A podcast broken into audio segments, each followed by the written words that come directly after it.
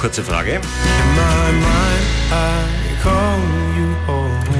Wie heißt diese junge Dame? Atemlos durch die Nacht. Äh, Die Helene Fischer. Nein, falsch.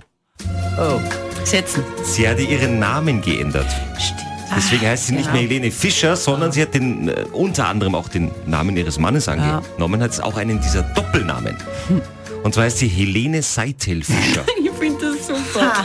Wieso? Ja, mir gefällt das. Das ist interessant, jeder kennt doch irgendwie jemanden mit seinem Doppelnamen. Oder vielleicht habt ihr selber auch einen Doppelnamen. Immer Die Frage ist der Mann zuerst, die Frau zuerst. In diesem Fall Mann zuerst. Helene Seitel Fischer. Jetzt habe ich mir natürlich gedacht, da wäre mir drin gewesen.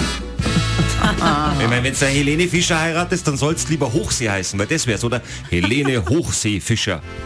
Oder Netzfischer. Oder Angelfischer.